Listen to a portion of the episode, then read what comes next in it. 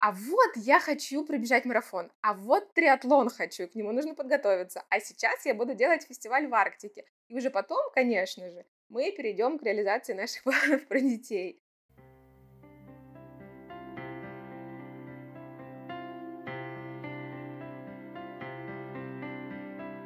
Мне кажется, что наша жизнь наполнена разными важными и порой глобальными событиями, но значимых событий, возможно, меняющих самоощущение, какой-то внутренний статус, не так много. И одно из них – это рождение ребенка. Конечно, к нему можно подготовиться, читать всю доступную информацию, общаться со специалистами, спрашивать опыт друзей, но то, как проживешь это событие ты, не знает никто – и ты не узнаешь, пока не проживешь. И, конечно, чем больше мы погружаемся в эту тему, чем ближе рождение ребенка, тем больше в нас, возможно, появляется каких-то ожиданий того, как все это будет. Может, мы представляем себе, каким будет наш малыш, может, мы продумываем, что будем делать, когда он родится, и каких стратегий воспитания будем придерживаться. Сегодняшний выпуск непростой – потому что он писался в два захода. Мне было интересно поговорить о том, какие ожидания были до появления малыша и какая случилась реальность, когда он родился. И я очень рада, что моя сегодняшняя героиня, Света Еворская, согласилась на эту авантюру. Света продюсер, но сейчас, как вы понимаете, в декрете. И это история о том, какое оно материнство в ожидании и в реальности. Меня зовут Вика, и это подкаст – вдохновляюще быть мамой. Приятного прослушивания.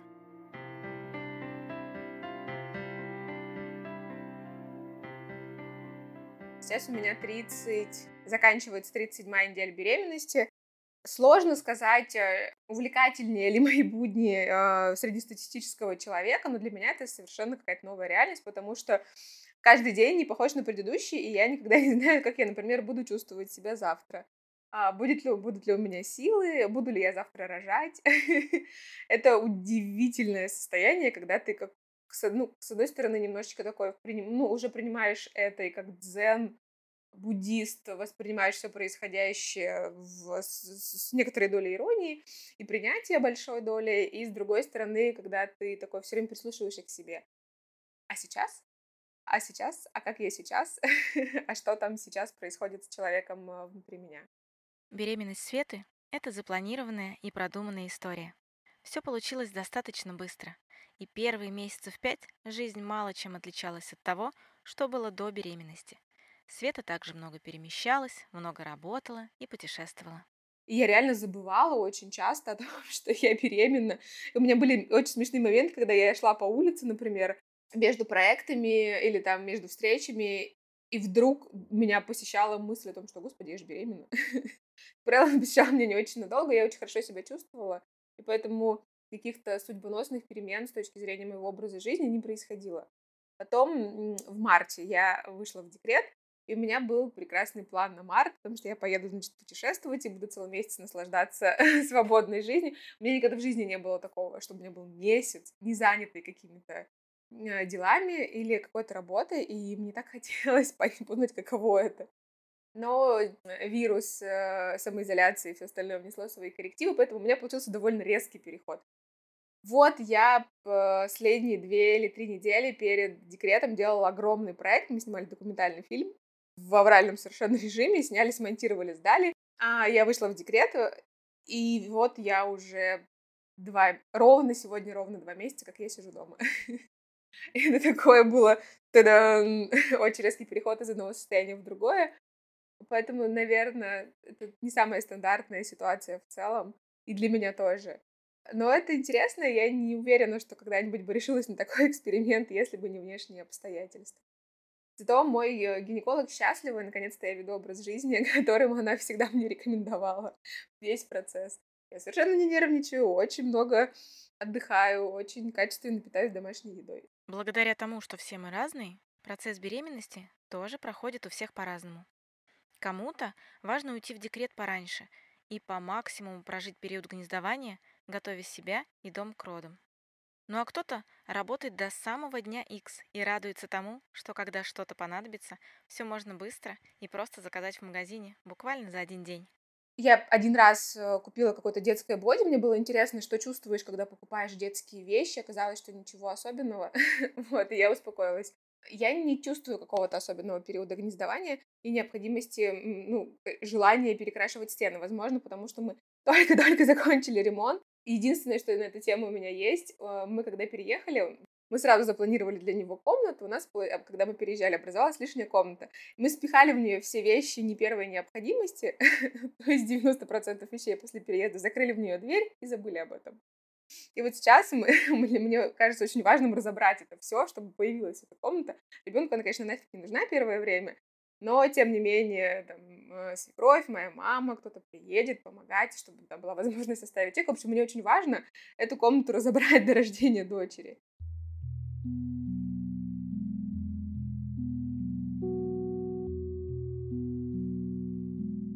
Как я уже говорила в самом начале выпуска, опыт рождения ребенка такой, что не поймешь, как это будет у тебя, пока не проживешь. И ожидания будущего касаются абсолютно всего. Какой будет малыш? Какой мамой будешь ты? Мне до сих пор, на самом деле, очень сложно представить себя с ребенком и жизнь с ребенком. А, несмотря на то, что, в общем, у меня, наверное, недели две осталось до момента, когда я узнаю, каково это. И я, конечно, думала так или иначе о том, как это будет, какой я буду мамой. И там, когда мне было 20 лет, а, у меня были какие-то одни представления и о материнстве. Я опиралась на опыт своих подруг и какие-то стереотипы, которые есть во внешнем мире, в медиа. И я рада, что я стану мамой сейчас, а не 10 лет назад, потому что за это время мои представления очень сильно поменялись.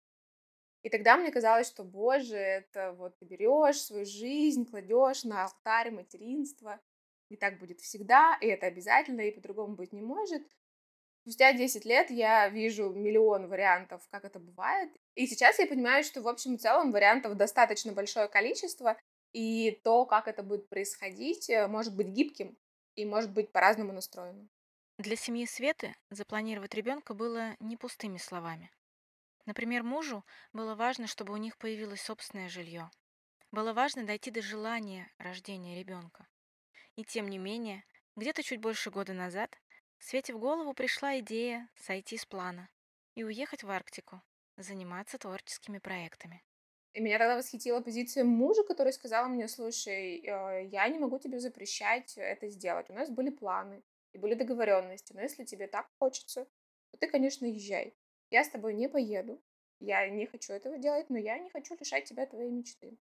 И эта трезвая взрослая позиция заставила меня тогда задуматься и действительно взвесить. Они бегствовали для меня. И мне, и в этом смысле для меня было удивительным открытием, что я, с одной стороны, хотела ребенка, и мы его планировали, а с другой стороны, мне было чертовски страшно, и я несколько лет как будто бы придумывала какие-то вещи, которые позволяли мне сбегать от этого а вот я хочу пробежать марафон, а вот триатлон хочу, к нему нужно подготовиться, а сейчас я буду делать фестиваль в Арктике. И уже потом, конечно же, мы перейдем к реализации наших планов про детей. Это заметила моя подруга, и я после этого несколько раз проговаривала эту историю с психотерапевтом, и мы как раз нашли вот эти истории про желание быть какой-то там лучшей, ну, какие-то стереотипы, связанные с материнством в моей голове с опытом, который есть в моей семье, там у женщин в моей семье. Никакого отношения вообще не имеет к происходящему. Момент меня очень сильно отпустило, и я, конечно... Ну, и я перешла, собственно говоря, к стадии активной подготовки.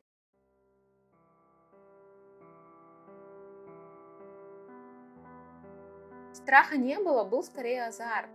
Причем я прям хорошо помню момент, когда мы договорились к тому, что вот, вот все карты сложились, звезды сложились, мы все готовы, мы были в отпуске в Горном Алтае, в совершенно потрясающем месте, и было такое огромное полнолуние, луна висела огромная над Телецким озером, и мы подумали, что вот это вообще просто супер, идеальный, идеальный момент, и надо обязательно попробовать прямо сейчас. Правда, у меня был конец цикла, у нас, конечно, ничего не получилось. вот, но получилось через цикл, и это была скорее история про для меня а скорее история про некий какой-то такой азарт, получится, не получится. Страшно не было вообще. А страхи у меня появились позже. В какой-то момент у меня появилось осознание грядущей потери финансовой независимости, и оказалось, что для меня это какая-то колоссальная стрессовая история, и ничего с ней было невозможно сделать.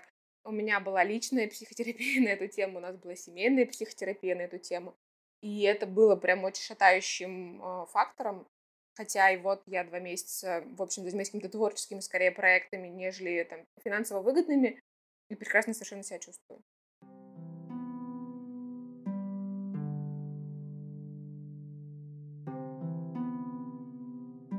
Момент, когда девушка узнает, что впервые станет мамой, он, мне кажется, неповторимо необычен. И у всех проходит по-разному. Для кого-то это внезапная новость, а кто-то чувствует что-то внутри еще за несколько дней. Я хорошо помню это утро, и я хорошо помню свои ощущения, и они были похожи скорее на как будто бы я выиграла в лотерею или я не знаю, что-то такое еще. Ну, то есть я была дико рада, что получилось что вот ну, мы готовились, вот там раз, два, три, и вот, э, и вот он результат, он действительно есть, класс, получилось супер здорово.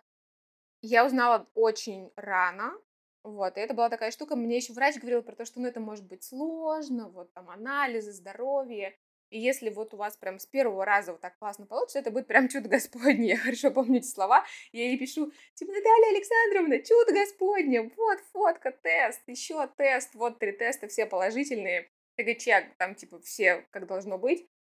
Она говорит, ну, поздравляю. Вот, это было такое. Похоже на выигрыш любимой, не знаю, футбольной команды или чего-то такого еще.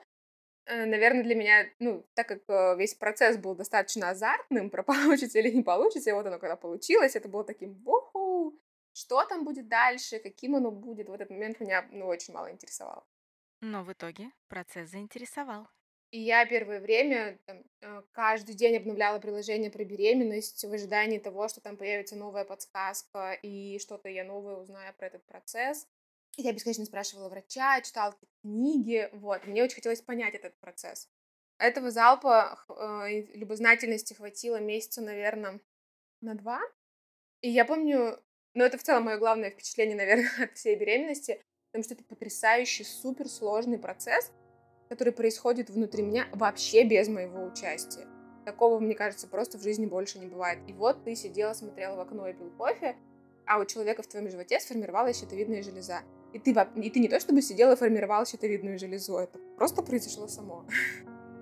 Вот, так как моя ну, деятельность профессиональная связана с реализацией разных проектов, это меня просто захватывала эта мысль. И я в какой-то момент поняла, что все хорошо, я доверяю своему врачу, вот у меня все, у меня классные анализы, у меня все очень легко проходит. И в какой-то момент я поняла, что вариаций нормы настолько много, что я не смогу это контролировать.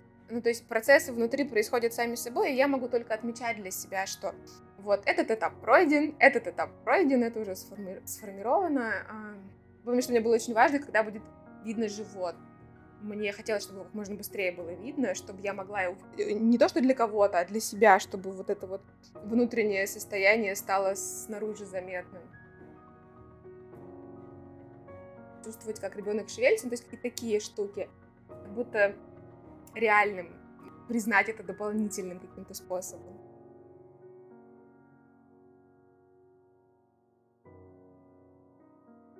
Ты все время прислушиваешься к себе, и малейшие какие-то шевеления, так как моя первая беременность, я не знаю, какое это ощущение, то я малейшие шевеления внутри себя попыталась распознать, а это там, я не знаю, кишечник или ребенок, а это я газировки выпил, или это, или это оно, то самое.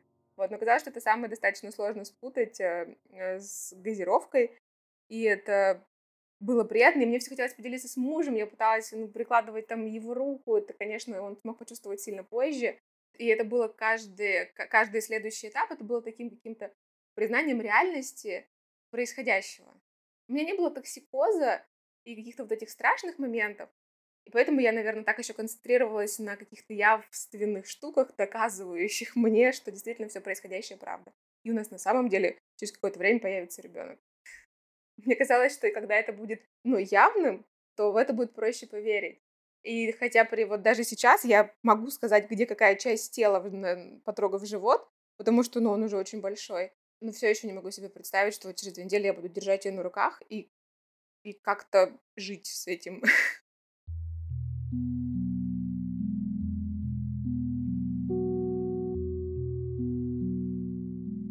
Некоторые говорят, что беременность стоит проживать в режиме хрустальной вазы и максимально себя беречь. Света же на пятой неделе беременности уехала на Шпицберген и каждый день ходила в хайкинг.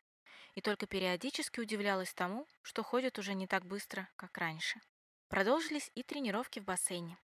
Свете повезло тем, что врач, которого она выбрала для наблюдения беременности, разделяла такой взгляд. Повезло и с окружением. Многие подруги уже родили и делились поддерживающим опытом. И так как мы дружим, ну, у нас близкие ценности, у нас и подход ко всему очень близкий. С одной стороны, и с другой стороны, а, так как мне 33, у большей части моих друзей так или иначе уже есть дети, и там у некоторых даже по, там, по 3 или 4 ребенка, и я вижу разный опыт, и разный опыт и материнства, и беременности, и мне это помогает, ну, то есть помогает понять, что это зависит от, в том числе, моего ощущения и представления. И что вот мне легко и классно, и это означает, что я могу и дальше получать удовольствие, делать там то, что, то, на что мне хватает сил, и то, что не делает мне хуже. А ты думала о родах? Как они пройдут? Готовилась ли ты к ним?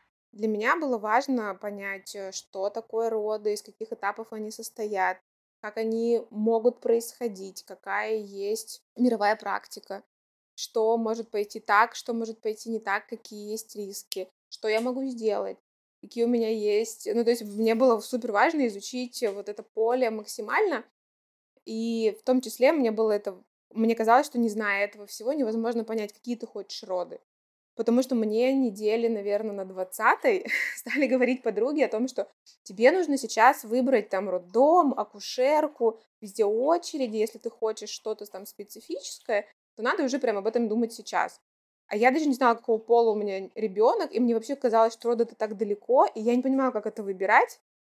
И я тогда пришла к врачу и говорю, слушайте, Наталья Александровна, а вот мне тут все говорят, надо выбирать роддом, а как? Выбирать роддом нужно, понимая, какие у тебя, ну, хотя бы прогноз на твои роды. Там это будет плановое кесарево или это будут естественные роды. И, ну, и предложила мне максимально собрать информационную базу.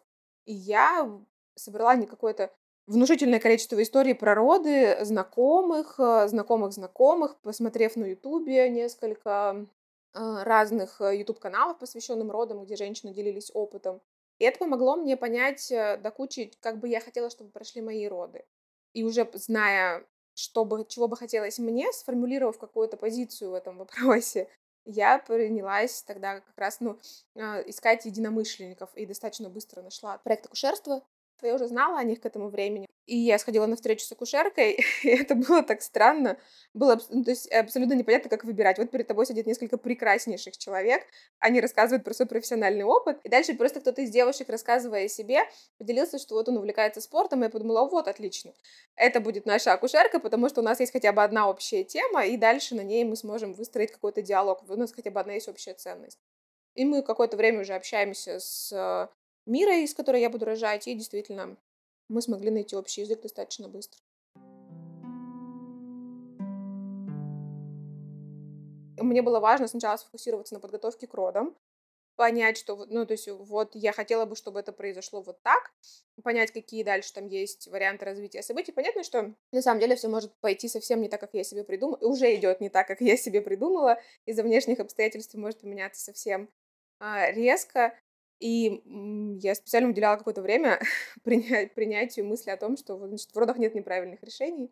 Ну, сложится так, как в итоге сложится. И я максимально а, для себя все сделаю. Еще мысль, э, которую мне предложила к обдумыванию врач, который ведет мою беременность, о том, что роды — это моя работа для ребенка. Не, не просто какая-то, какие-то несколько часов, когда нужно терпеть, э, значит, страдать и пытаться выжить вообще в этом всем, а это история про я работаю для своего ребенка, я не просто так мучаюсь, а я, значит, понимаю, что происходит, и понимаю, как я могу, а, какими техниками влиять на этот процесс.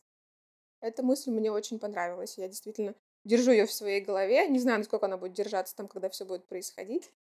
Но, по крайней мере, вложиться в подготовку, в том числе эта идея мне очень хорошо помогает.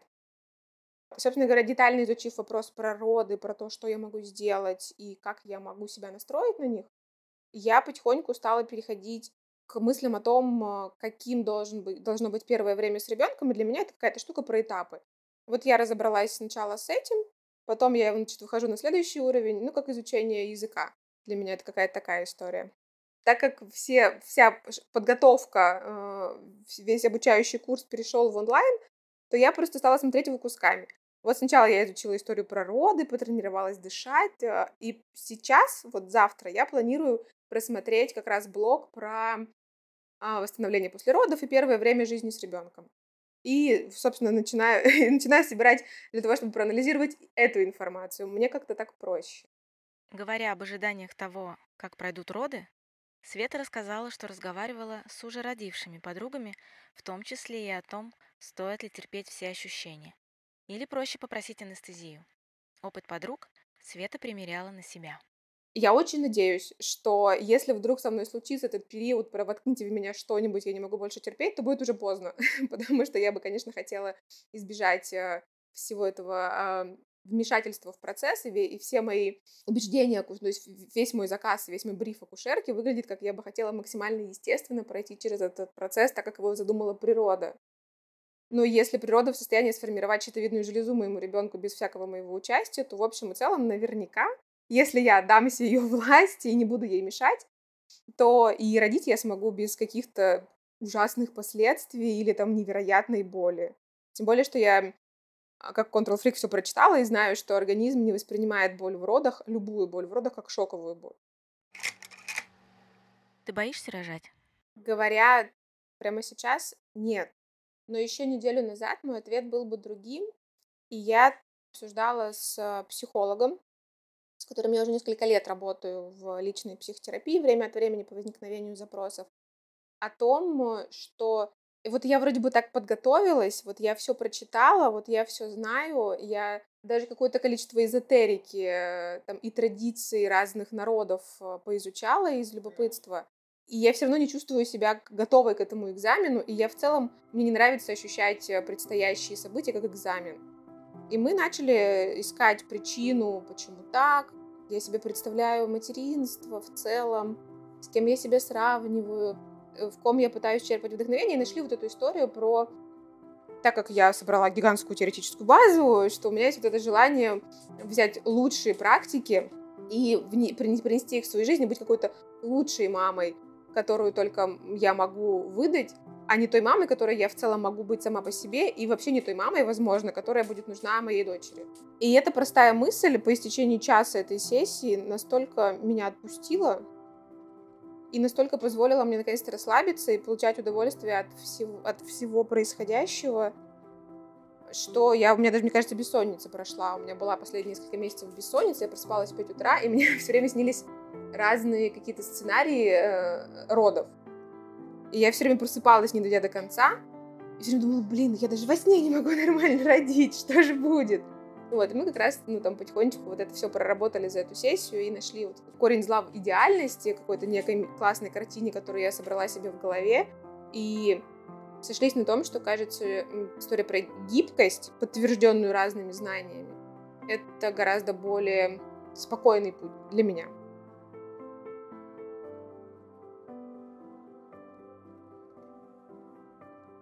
Света прорабатывала с психологом, почему ей кажется, что она не готова к предстоящему экзамену. Ведь анализируя, что можно сделать, чтобы подготовиться, получалось, что все делалось, но уверенности по-прежнему не было.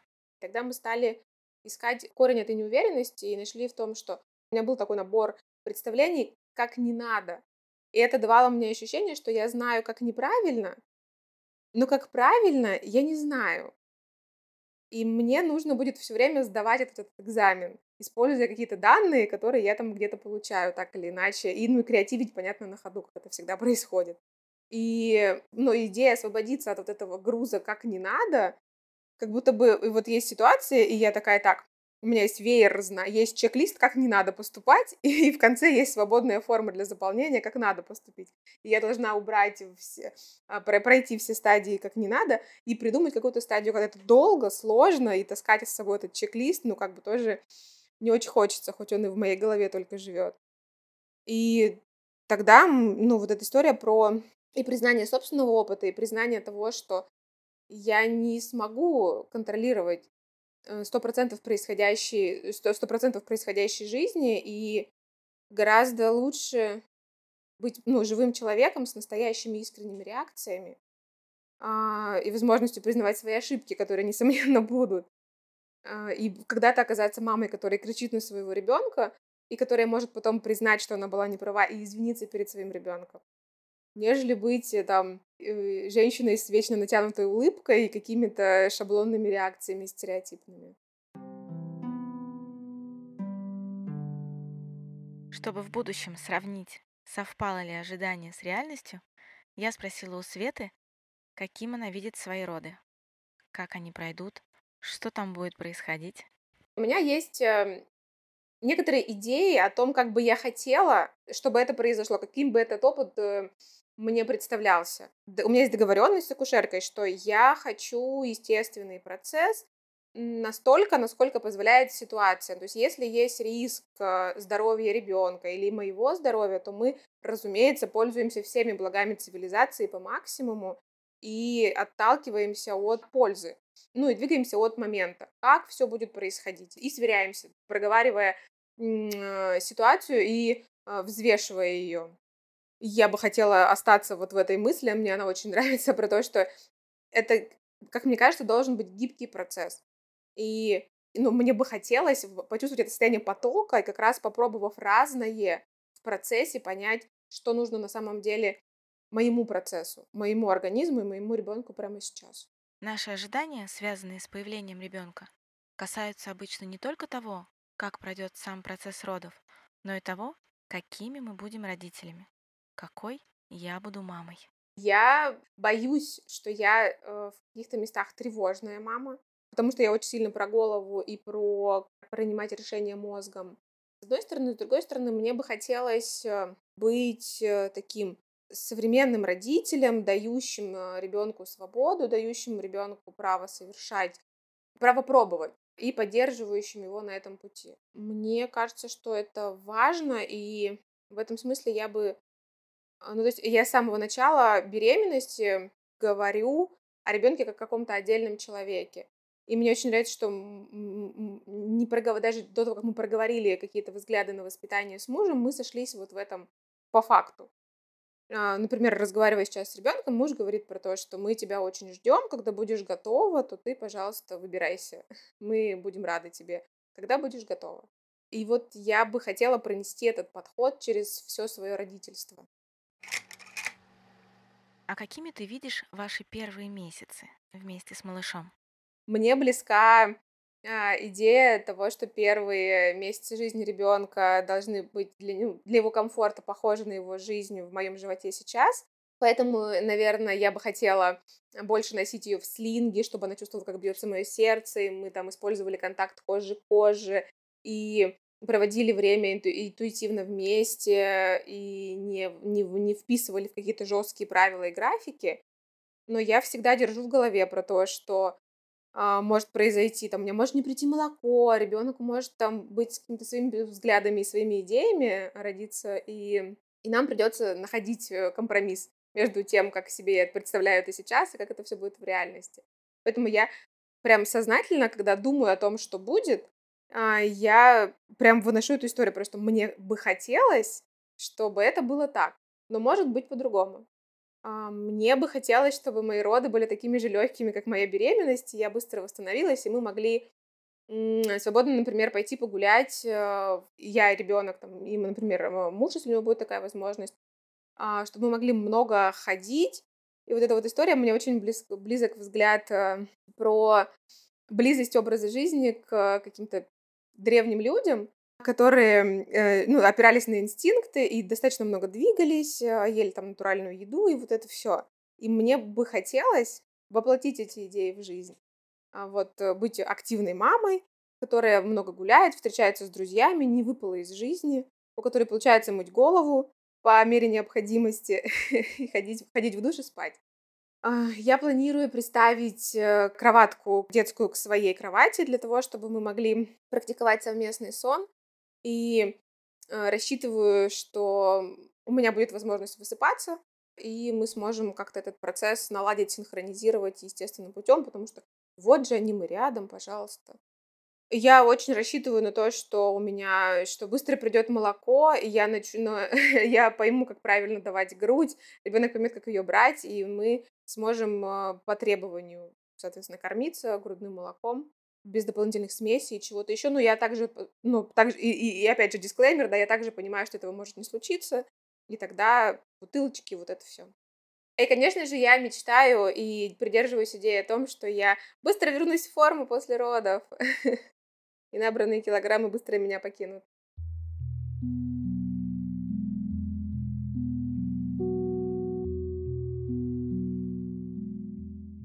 конце первой части нашей беседы, когда мы со Светой говорили о том, какие у нее ожидания на беременность, роды, на то, как пройдут первые месяцы, я попросила ее сказать себе слова напутствия, оттуда, из будущего, как будто бы она, уже родившая, с младенцем на руках, говорит себе самые важные слова. Себе той, которой только вот-вот предстоит пережить очень важный и крутой жизненный опыт.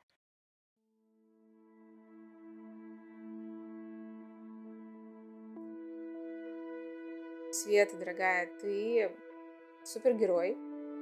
Это большой, важный опыт, я рада, что он с тобой случился.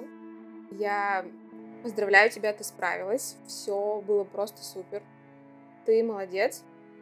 Алиса молодец. Вы славно поработали друг для друга.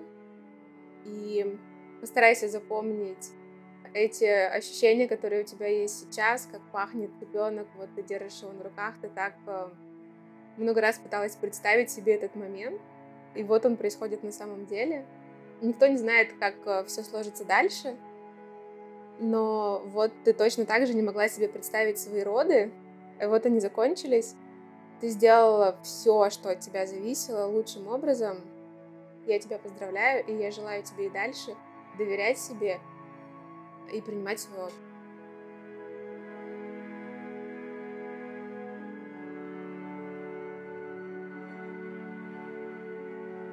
Это была первая часть нашего большого выпуска вместе со Светой Ворской.